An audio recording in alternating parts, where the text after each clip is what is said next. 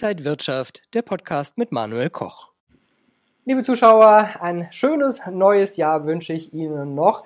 Und wir wollen natürlich auch auf das neue Jahr 2022 schauen und wie es in den USA weitergehen könnte. Und das bespreche ich mit Sandra Navidi, der USA-Expertin von Beyond Global. Frau Navidi, schön Sie zu sehen.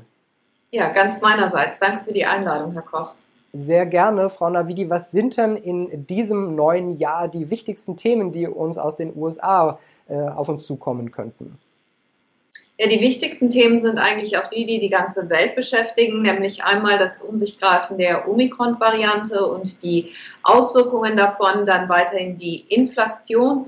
Daran schließt sich an die Federal Reserve-Politik. Wird die so verlaufen wie angekündigt oder wird man anders agieren?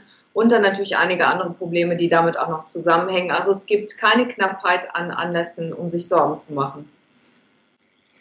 Viele schauen auch auf US-Präsident Biden und der hatte eigentlich viel vor, aber konnte noch nicht ganz so viel umsetzen. Einige äh, ja, lästern schon so ein bisschen mit Sleepy Joe. Meinen Sie, dass er 2022 da mehr Chancen hat, sein Programm durchzusetzen?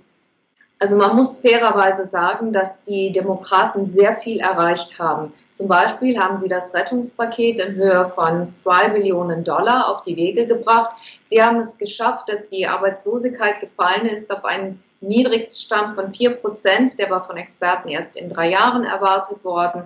Sie haben sechs Millionen Arbeitsplätze geschaffen innerhalb eines Jahres vor einem Jahr haben noch 21 Millionen Menschen Arbeitslosenhilfe oder Finanzhilfe beantragen müssen, jetzt nur noch zwei Millionen.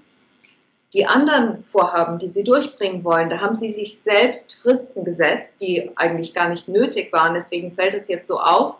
Auch können sie ihre Errungenschaften schlecht verkaufen. Also ihre PR ist suboptimal und da muss man auch sagen, dass die Störenfriede in ihren eigenen Reihen, vor allen Dingen die Senatoren Manchin und Cinema, gegen ihre Vorhaben aktiv schießen. Da hat Biden auch nur begrenzte Möglichkeiten gegenzuwirken, aber das, das ist erforderlich, weil die Mehrheit der Demokraten so dermaßen eng ist, dass im Grunde genommen alle 50 Demokraten zustimmen müssen und vor allen Dingen auch angesichts der bevorstehenden Midterm-Wahlen ist ein großes politisches Risiko.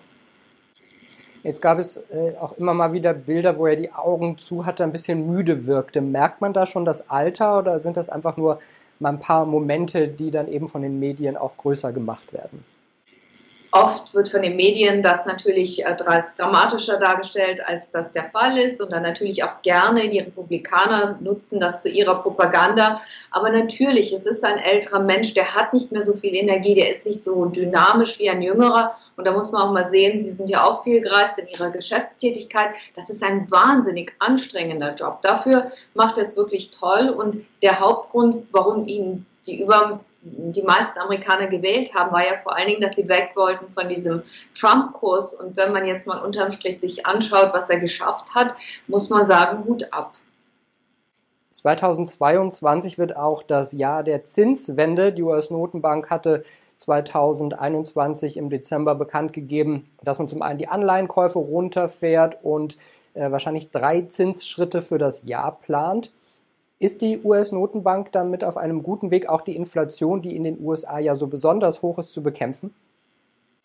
Ja, also ich glaube, das war das, was er explizit gesagt hat, aber was auch wichtig ist, darauf zu achten, was er zwischen den Zeilen gesagt hat. Und da ist ganz wichtig, dass er sich Flexibilität vorbehalten hat, Optionalität zu reagieren, falls sich Ungeahntes, Unvorhersehbares ergibt. Denn wir sehen, wir haben einen noch nie dagewesenen Komplexitätsgrad von Geschehen und das größte Risiko ist also natürlich einmal die Inflation, aber dann vielleicht noch schlimmer die Stagflation, das heißt steigende Preise bei nachlassendem Wachstum. Und wenn jetzt nochmal Omikron um sich greift und teilweise die ähm, ein Lockdown stattfinden muss in, in großen Gebieten, dann ist das natürlich, also jetzt zum Beispiel in New York, als ich weggeflogen bin, dort war die Business-Tätigkeit hat gebrodelt. Also da war wahnsinnig viel los, überall lange Schlangen, Touristen, Arbeiter zurück in der Stadt. Und jetzt innerhalb von zwei Wochen hat sich das ins ganze Gegenteil gedreht. Und da kommen auch schon die ersten Stimmen die fordern einen Lockdown und wo andere sagen, das können wir uns nicht nochmal leisten, das hält die Stadt nicht aus. Also da sind ganz viele unbekannte Variablen in der Gleichung und ich finde es ganz gut, dass ähm, Paul da gesagt hat, das ist unser Ziel, so verfahren wir, wenn das Geschehen linear verläuft. Aber wenn irgendwas Unvorhergesehenes Vorhergesehenes sich ähm, ereignet, dann handeln wir dynamisch. 2021 war ja ein sehr gutes Jahr für die Aktienmärkte. An der Wall Street ging es steil nach oben, noch stärker an der Nasdaq äh, durch die Technologiewerte. Glauben Sie, dass man ein solches Tempo auch 2022 sehen kann? Da kommt wieder das Problem der Komplexität, das sehr schwer vorhersehbar ist, was sich ereignen wird. Aber natürlich muss man sagen, die Börsen hatten Rekorde zu verzeichnen, das vor dem Hintergrund dramatischster Ereignisse in der Wirtschaft und Gesellschaft.